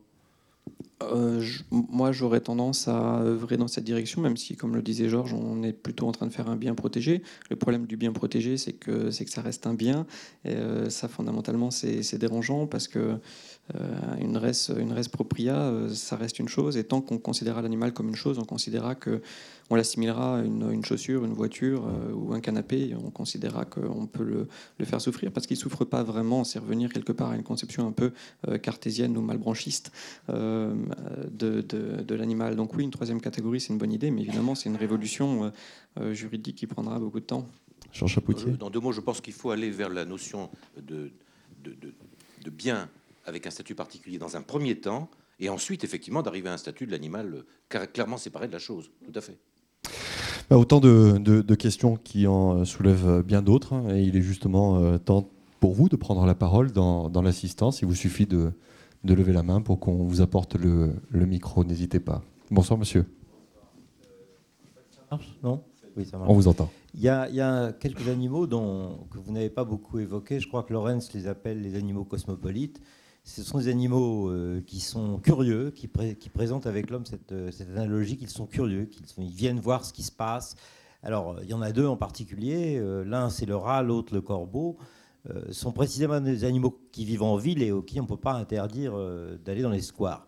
Alors, je voulais parler du corbeau, parce que je connais plus particulièrement le cas des corbeaux, mais les corbeaux sont des animaux qui fabriquent des outils, qui ont euh, une euh, capacité à, comprendre un certain nombre de lois physiques, enfin on pourrait en dire beaucoup d'autres. Et, donc tout ça pour dire que vraiment il ne faut pas parler de l'animal comme le fait par exemple Heidegger en disant l'animal est pauvre en monde. Ce pauvre Martin Heidegger n'a pas compris que le monde de, la pieuvre n'est pas du tout le monde du corbeau ni des oies sauvages, que tous ces animaux-là euh, ont des milieux souvent très variés, etc. Alors, pour revenir à la question des corbeaux, ça veut dire que ne doit-on pas se poser la question de savoir si l'homme est le seul animal qui aura accès, enfin qui a eu accès à l'intelligence Il n'y a aucune raison de supposer qu'il n'existe pas dans le monde animal et parmi les animaux que nous ne connaissons pas, des animaux qui sont aujourd'hui en transition vers quelque chose qui serait l'intelligence. Alors, pour, euh, disons, euh, pour euh, affirmer ce propos, on peut dire la chose suivante. Par exemple, l'œil est le même chez, enfin, peu différent chez les mammifères et chez les pieuvres, alors que ce sont quand même des, des animaux très différents. Donc, c'est pour dire, il faut quand même cesser de parler de l'animal. Il faut voir qu'effectivement, c'est un le vivant est très vaste et que nous n'avons aucune raison d'être les seuls à pénétrer dans le domaine de la réflexivité, de la théorie de, de, la théorie de l'esprit, etc. Voilà. Vous avez tout à fait raison. Hein. Mais alors là, on peut dire qu'il y a un certain nombre de groupes animaux qui sont on est un peu dans la comparaison avec l'intelligence humaine, toujours. Hein. C'est toujours un petit peu anthropomorphique. Mais si vous prenez le, raisonnement comme ça, il y a un certain nombre de groupes animaux dont on sait qu'ils sont, entre guillemets, très intelligents. Alors, pour les, mammifères, c'est en gros euh, les grands primates, les, les, grands fauves, les éléphants, les dauphins. Euh, euh, est-ce que j'en oublie? Euh, chez les oiseaux, ce sont les, corbeaux et leurs cousins, les geais, euh, les perroquets, euh, les pies. Alors, il y a des exemples que vous avez cités, la, capacité de, la conscience de soi. Parce qu'il y a des partisans de la rupture qui viennent sans arrêt dire oh ben, c'est clair, hein, l'homme, il est sur des supérieur parce que, etc. Alors, un des arguments, ça fait étonner, seul l'homme a conscience de lui-même. Alors, vous savez qu'il y a le fameux test du miroir que vous connaissez, qui fait que certains animaux se reconnaissent dans un miroir alors, ça a été montré chez les chimpanzés, les dauphins, des éléphants et une pie, justement, c'est-à-dire presque, presque un homme. Bon, et d'autres probablement aussi. Et donc, euh, ces animaux se reconnaissent dans un miroir, donc ils ont une conscience d'eux-mêmes. Et puis, avec les, objections qui ont été faites par Jean-Baptiste ou par, ou, par, toi, euh, que d'autres animaux ne l'ont pas parce qu'ils n'ont pas, pas les structures qu'il faut pour qu'on le mette en évidence. Je prends un exemple. Euh, on a pour l'instant mis aucune évidence d'effet du, du, miroir chez le chien, par exemple. Hein. Bon. Euh, alors les chiens, c'est très variable. Il y a des chiens très intelligents, d'autres beaucoup moins. Mais chez un chien intelligent qui comprend, certains chiens comprennent jusqu'à 150 mots humains, comprennent les mots. Hein, parce que ramener l'objet, bon, euh, c'est pareil peu concevable que ces chiens très intelligents n'aient pas aussi une certaine conscience d'eux-mêmes. Alors pourquoi ça n'a pas été mis en évidence? Moi, je vous donne un exemple très précis. Le miroir, ça marche avec des animaux visuels. Si vous donniez à des chiens des miroirs olfactifs, ils résoudraient, ce test très bien. Donc voilà qu'il y a des tas de progrès qui peuvent être faits encore en éthologie qui n'ont pas été faits parce qu'on n'a pas, pas donné les bonnes expériences. Une autre question? On lève la main. Euh, oui, bonsoir. Bonsoir. Euh, moi, j'aimerais savoir si dans le, dans le milieu des spécialistes euh, qui est le vôtre, on considère toujours comme incontestable les deux assertions suivantes. les animaux n'ont pas de langage et par suite, les animaux ne pensent pas. Alors, qu'est-ce que c'est quoi le milieu? Parce que dans le milieu éthologique dans lequel je vis, alors les animaux ne pensent pas, c'est une énormité aucune personne sérieuse scientifique ne vient dire défendre que l'animal ne pense pas, il pense différemment. Alors le langage, c'est un peu plus délicat parce que le langage, a une définition précise. Alors là, on oppose la communication, qui est du ressort du présent, par exemple, l'oiseau qui, des il y a des communications très compliquées, mais c'est du ressort du présent. Ça veut dire euh, j'ai faim, j'ai soif, c'est mon territoire, euh, euh, j'ai envie de copuler, etc. Donc c'est choses du présent. Et on considère en éthologie qu'il y a langage lorsque la communication fait référence à un passé, c'est-à-dire qu'elle communique quelque chose qui n'est plus présent dans l'environnement. Et alors là, dans l'état actuel des connaissances, on ne connaît que deux types de langage ailleurs que chez l'homme. Il y a le fameux proto-langage des abeilles, trois mots, l'abeille qui arrive et qui donne à ses congénères par une danse l'idée qu'il se passe, il y, a, une source de nourriture à tel endroit, telle direction, etc., telle quantité. Ça, c'est un proto-langage, puisque la, source n'est pas présente dans l'environnement. Et puis, il y a ces langages que euh, l'être humain a pu enseigner à des chimpanzés ou à des gorilles. Alors, euh, qui, alors 150 mots, quelques, règles de grammaire très simples, on pourra en parler si vous voulez, c'est assez, fascinant. Donc ça, c'est des langages. On, dit évidemment, c'est l'homme qui, leur apprend, bien sûr, mais euh, l'enfant humain non plus, si c'est pas l'homme qui lui apprend, il n'apprendra pas à parler non plus. Donc, c'est assez similaire ces deux exemples qu'on connaît. Donc, il y a pas, au sens éthologique, il n'y a pas beaucoup de langage dans l'animalité, hein, parce que l'animal vit plus en quelque sorte dans l'instant. Ça ne veut pas dire qu'il n'y a pas d'autres langages qu'on ne connaît pas. Par exemple, les dauphins, on ne sait pas très bien comment ça. Ces animaux très intelligents, les dauphins, qui ont une structure sociale très complexe, qui arrivent à faire passer des messages extrêmement compliqués. On ne sait pas comment. Alors, il y a probablement un langage des dauphins, mais on ne le connaît pas. Peux ajouter juste un petit Oui, Jean-Luc oui, Parce qu'on centre beaucoup, beaucoup sur le cerveau, sur l'intelligence. L'intérêt des, philosophes du XVIIIe siècle, c'est de montrer que tout cela s'enracine dans une corporéité. Euh, il n'y a pas que euh, le cerveau. Le cerveau, il n'est pas tout seul ou, dans un aquarium, il est dans un corps, incarné. Et euh, les philosophes du XVIIIe insistent beaucoup sur le rôle de la sensibilité précisément et sur la caractéristique de certains corps de pouvoir se sentir eux-mêmes, le toucher. C'est Condillac qui dit le sens fondamental, c'est le toucher.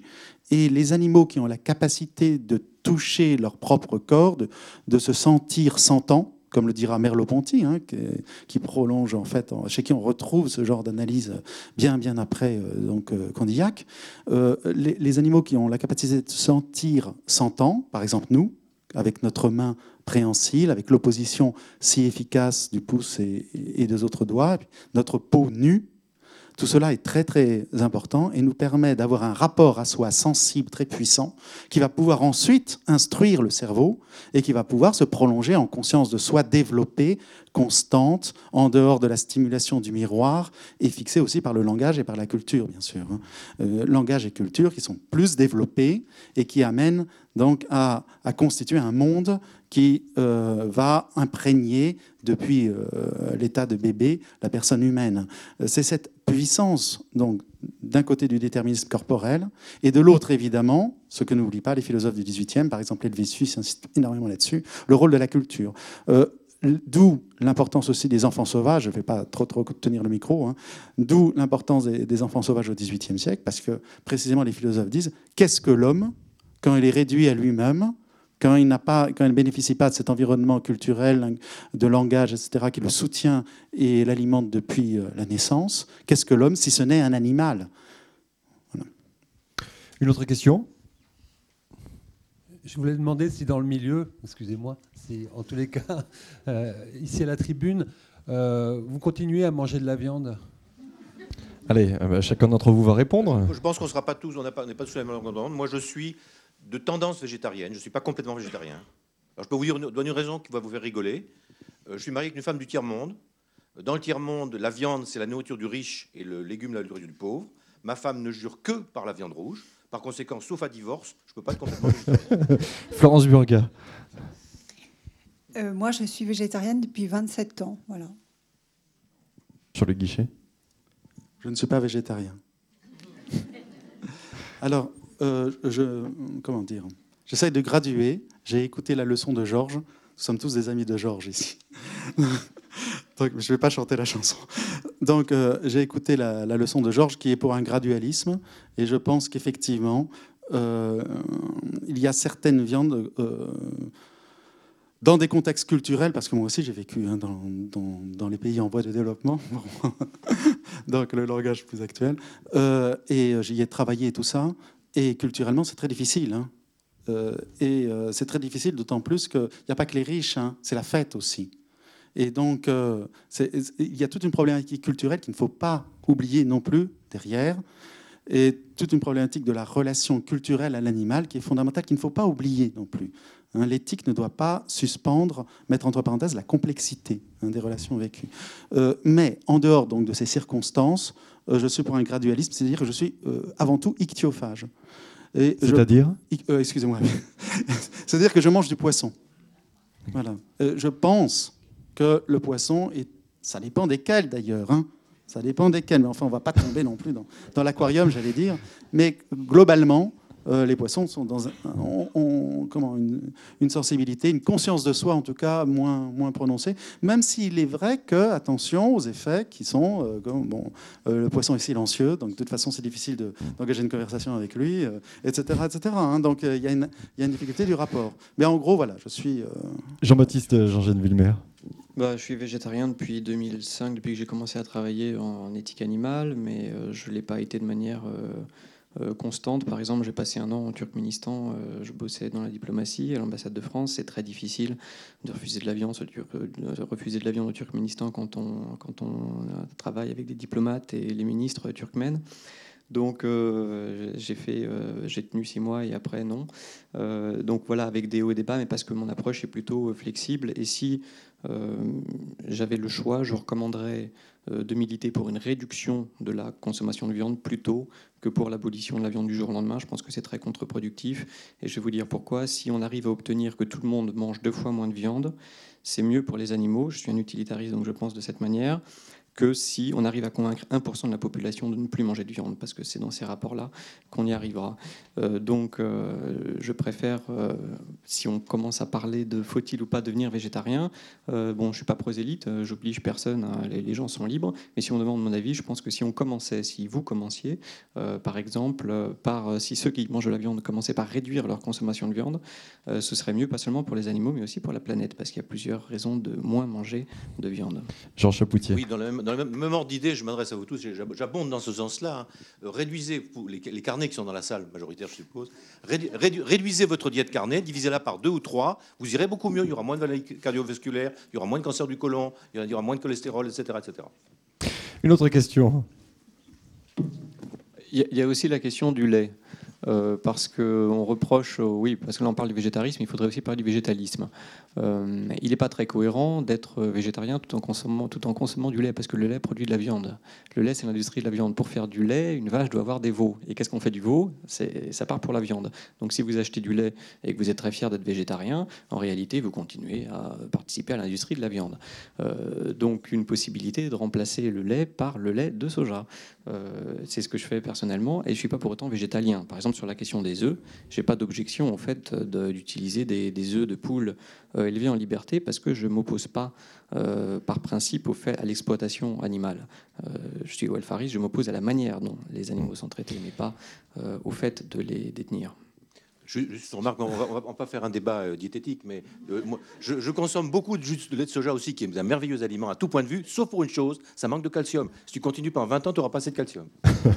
Alors, je voulais juste très rapidement, parce qu'il y a une autre question. Je voudrais juste signaler qu'il y a des expérimentations grandeur nature, en quelque sorte, de mode de rapport avec les animaux, qui en même temps sont très économiques en consommation de viande.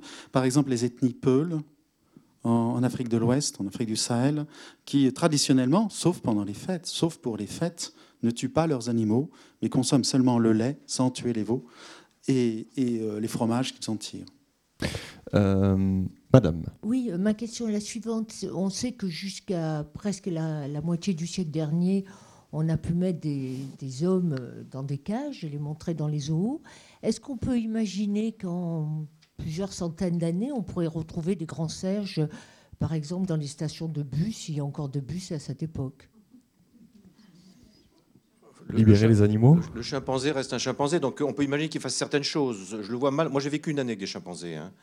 Euh, le, but, c'était à l'armée, et le but à l'origine, c'était d'envoyer un chimpanzé dans l'espace.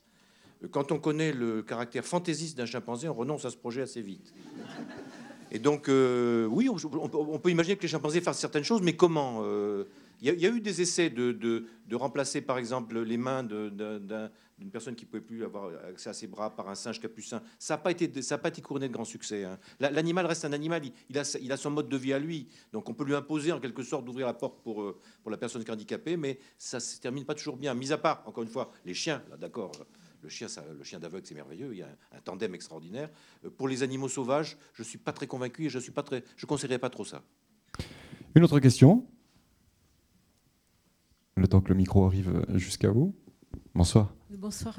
J'ai deux petites remarques. D'abord, j'étais très contente qu'enfin, que dans le débat euh, intervienne la notion euh, de l'économie parce qu'il me semble que c'est très important effectivement de, euh, changer notre conception de l'animal et de, réfléchir sur la question de la personne, du sujet, etc. Mais euh, on n'avancera jamais tant qu'on n'aura pas compris que, l'économie mondiale, elle est, elle est fondée euh, sur, sur notamment l'élevage industriel et que donc il n'y a pas d'intérêt financier à ce qu'on change trop notre conception de, de l'animalité. D'autre part, je voulais revenir un tout petit peu sur la littérature puisque c'est vous le savez, c'est mon, dada.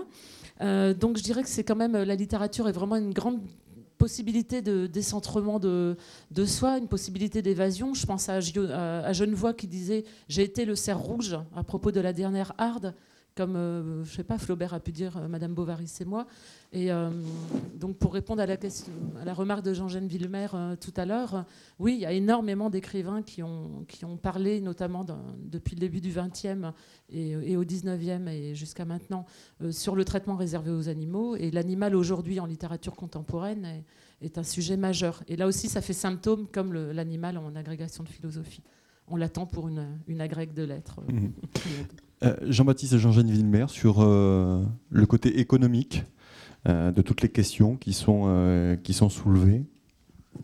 Oui, euh, ça c'est quelque chose que dans ce que j'appelle les stratégies d'exclusion, en m'inspirant d'ailleurs de Georges, qui le premier a mis en évidence ses euh, discours à Libye, euh, c'est quelque chose qu'on appelle la Libye économique, c'est-à-dire que l'exploitation des animaux est souvent justifiée par le fait que bah, ça rapporte de l'argent. C'est l'objection qu'on vous oppose quand on parle de la corrida, quand on parle du foie gras ou quand on parle au Canada de la chasse aux phoques. On vous dit oui, mais il y a quand même des milliers de familles qui vivent là-dessus. Euh, c'est vrai, mais certainement qu'à l'époque des gladiateurs, il y avait aussi toute une économie derrière ça. Euh, derrière les bourreaux et les tortionnaires, il y avait aussi une économie. Et puis, si, euh, si l'économie était le, seul critère, on n'aurait jamais interdit de fumer, par exemple, à l'intérieur. donc parfois, on prend des décisions qui ne sont pas forcément économiques. On a parfois le courage de les prendre, et pour des raisons qu'on considère comme étant d'un impératif euh, supérieur. Euh, il faudrait arriver à s'en dégager. On arrive à le faire quand ça concerne l'homme. On n'arrive pas à le faire quand ça concerne ce qu'on appelle l'animal. Et c'est là euh, la difficulté. Allez, une toute dernière question. S'il y en a une.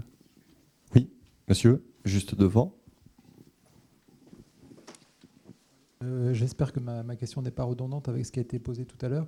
Euh, tout à l'heure, j'apprenais donc que la, grue était considérée comme un animal intelligent euh, durant l'Antiquité, et j'essayais de me figurer ce qu'était une grue, donc perchée sur ces, grandes cannes, et je me demandais justement ce que serait par rapport à tout ce que vous avez dit, des différences ou des similitudes plutôt, enfin, qui tendaient à rapprocher ou à éloigner l'homme de, de l'animal, ce que serait l'intelligence d'une grue avec la parole et des mains ou à contrario, l'homme sans les mains et sans la parole. Alors vous l'avez un petit peu abordé tout à l'heure, mais est-ce qu'on n'est pas aussi un peu déterminé par bah, justement la parole, alors qui est la cause ou la conséquence de notre intelligence, ça je l'ignore, ou euh, déterminé par notre morphologie, en particulier la main? Je ne vais, pas répondre tout à fait à votre question. Euh, les animaux les plus performants, intelligents, si vous voulez, il faut qu'ils aient quand même deux choses. Il faut qu'ils aient une vision assez bonne, c'est-à-dire un sens analytique du monde, et puis il faut qu'ils aient une main. La grue, elle a une main, c'est son bec. L'éléphant, il a une main, c'est son nez. la, pieuvre a une main, c'est ses tentacules. Donc, si vous voulez, les animaux les plus performants, ils ont une action sur le monde par le fait qu'ils joignent une vision avec une capacité d'action sur le monde par une entre guillemets une main. Donc, je ne sais pas si je réponds à votre question.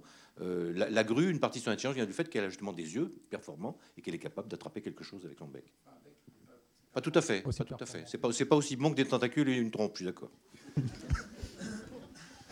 Euh, nous arrivons au terme de, notre discussion. Euh, que retenir des échanges de euh, ce soir, vous qui avez eu la gentillesse d'y participer On va peut-être commencer par Jean-Baptiste, Jean-Gène Villemer, en, quelques mots. Oh, alors, je ne sais pas, puisqu'on a abordé quand même énormément de, discussions. Moi, ce qui m'intéresse surtout, j'aime bien les discussions abstraites et philosophiques, mais ce qui m'intéresse surtout dans ce domaine-là, c'est les conséquences pratiques. Donc, si je peux dire un petit mot là-dessus, pour reprendre tout simplement ce que je disais tout à l'heure, c'est bien de s'interroger euh, sur euh, les différences entre l'homme et l'animal, euh, sur la question de la continuité. C'est bien de reconnaître, comme nous le faisons mais de manière peut-être différente, qu'il y a une continuité entre l'homme et l'animal. C'est encore mieux d'en déduire une évaluation de nos comportements actuels à l'égard des animaux et sur chaque les animaux de compagnie, proposer par exemple des permis, euh, la question juridique, comment est-ce qu'on classe les animaux, voilà des questions précises, euh, la question de la viande, euh, faut-il continuer ou pas à manger des animaux, adopter une approche pragmatique qui viserait à réduire progressivement plutôt que tenter d'abolir du jour au lendemain ou attendre le grand soir en faisant peur à tout le monde et en, en ayant du coup des résultats tout à fait contre-productifs. Donc dans chacun de ces domaines, il y a des conséquences pratiques et donc j'invite les participants et les personnes qui sont présentes ce soir à ne pas en rester euh, au simple niveau de la spéculation philosophique et à s'interroger sur les conséquences pratiques de cette communauté que nous formons avec les animaux, cette communauté de souffrance qui a des implications et qui devrait changer la manière dont on vit avec eux. Jean-Luc Guichet. Euh, oui, tout à fait, bien sûr. Mais à condition, à condition euh, je crois, d'abord de, justement, euh, de se dire non, non, mais de se dire qu'il y a une différence qui permet de fonder ça. C'est la différence humaine. Quel, quel, autre animal se soucie éthiquement du sort de toutes les autres espèces à part l'homme? C'est-à-dire qu'au plan moral, il y a bien une différence qui réapparaît par le désir même de surmonter la différence entre l'homme et l'animal, ou plutôt la distance. Euh, le fait même de vouloir s'ouvrir ainsi, qui est fondamentalement humain, je crois, sur la réalité autre, et de vouloir l'assumer, euh, cette volonté de dépasser cette séparation, ça inscrit en même temps l'homme dans une différence, qui est la différence de la conscience morale qui se fait souci de toutes les autres espèces. Euh, juste pour rebondir là-dessus, ce que disait Stephen Clark, qui est un philosophe britannique assez cynique. Euh, il disait euh, l'homme est, infiniment meilleur que les, autres animaux parce qu'il a la capacité d'agir par devoir, et c'est vrai que c'est sa différence spécifique, il a la capacité d'agir par devoir, ce que n'ont pas les autres animaux. Alors du coup, il va rien faire pour eux. donc oui, c'est vrai, je suis, je suis d'accord qu'il faut reconnaître que c'est notre différence, mais j'insiste une fois de plus sur le fait que reconnaître cette différence spécifique n'est rien si on n'en fait rien. Je crois qu'agir par devoir, c'est pas ça? Je crois que c'est d'abord agir par sensibilité. Je pense que c'est la sensibilité qui est, qui est le fondement de la différence. Ça peut être aussi l'approche par la justice, la rationalité, l'argumentation rationnelle, se dire quelles raisons avons-nous de traiter différemment deux êtres, l'un parce qu'il appartient à une catégorie qu'on appelle les animaux, l'autre parce qu'il appartient à une catégorie qu'on appelle les humains. Je crois que vous êtes trop idéaliste, monsieur Jean-Baptiste. je, crois que matériellement, il faut que ce sens de la justice s'incarne, s'enracine dans une sensibilité plus vive et qui est celle humaine. Mais le problème est que la sensibilité n'est pas la chose du monde la mieux partagée. Les gens dans cette salle sont euh, pas tous sensibles. Il y a des gens qui sont plus ou moins sensibles. Je connais des gens qui sont très insensibles. Vous pouvez leur montrer une vidéo d'abattoir, ils n'en ont rien à faire, ils vont continuer à manger de la viande. C'est uniquement pour ces gens-là, euh, en faisant appel à leur bon sens et à leur euh, rationalité, qu'on arrivera à les convaincre qu'il y a peut-être un problème dans la manière dont on traite les animaux. Le problème de la compassion, c'est qu'elle repose sur une sensibilité qui est inégalement distribuée parmi les hommes. Tout à fait. Il faut relayer la, sensibilité qui reste bien le fondement à un niveau de l'égalité. Non, mais ça, c'est sûr. Mais en même temps, si vous ne, si vous ne travaillez pas sur l'éducation de la sensibilité, justement de rapport à l'animal, la loi restera lettre morte. Il y a toujours mille manières d'interpréter et de contourner la loi. Je crois que c'est la sensibilité qui est l'encre la plus fiable pour orienter le rapport à l'animal dans un sens plus éthique. On comprend bien que le débat euh, peut se poursuivre bien au-delà de, de 20 heures. Euh, Florence Burga, euh, évidemment, on vous voit sourire. Non, mais moi, je n'ai rien à ajouter. Ce qui est appréciable quand Jean-Baptiste est, à un débat, c'est qu'il interpelle toujours la salle et il dit Eh bien voilà, je vous propose maintenant d'agir de telle et telle manière. Et Voilà, donc ça, c'est très bien. Que retenez-vous des échanges de ce soir? Bah, Écoutez, qu'ils ont été très, très agréables. Euh, sur le fond, je, m'étonne au fond, euh, je m'étonne aujourd'hui qu'on continue à être tellement obnubilé par euh, cette recherche du propre de l'homme, qu'est-ce qui nous différencie, qu'est-ce qui nous rassemble, etc. Est-ce que c'est pas une question qui devient un petit peu, enfin un petit peu ressassée et... À quoi faudrait-il passer? Ben, Comme je l'ai dit un petit peu au début, je, je, crois qu'il faut essayer de, de sortir de cette, de cette obsession de la comparaison pour essayer de regarder euh, le monde un petit peu, un petit peu autrement. Voilà, c'est tout. Jean Chapoutier, pour conclure. Dans le même sens que Jean-Baptiste Jean Villemer, de façon assez pragmatique. Euh, on peut avoir des différences, etc. Mais il y, y, a des choses qu'on peut tous demander. Nous sommes non seulement des hommes qui ont un sens euh, de la sensibilité et de la morale, mais des occidentaux. Et notre civilisation, elle est fondée sur les droits. Et donc, il faut accentuer. Il y a déjà des droits pour les animaux. On ne peut pas faire n'importe quoi avec un chien, bien entendu. Il faut accentuer cette idée de droit, donner davantage de droits euh, aux animaux sauvages, de, faire un statut particulier de l'animal dans, nos textes, etc. Ça, c'est une chose essentielle. Et puis, deuxième point qui a été souligné aussi, accentuer l'éducation, parce que rien ne se fait sans l'éducation. Euh, si on a des enfants qui sont formés dans un sens beaucoup plus euh, de, compréhension de l'animalité, de, sensibilité vis-à-vis de l'animalité, on, fera une société meilleure, et pour les animaux, et pour les humains aussi. Bien, merci à vous tous pour euh, cette table ronde, ce débat euh, passionnant et passionné. Je vous rappelle avant de nous quitter que euh, l'expo Beauté animale démarre ce mercredi dans les galeries nationales. Et puis lundi prochain, deuxième débat de ce cycle consacré à l'homme et l'animal des lundis du Grand Palais avec les presses universitaires de France. Animaux de compagnie, tel maître, tel chien Point d'interrogation.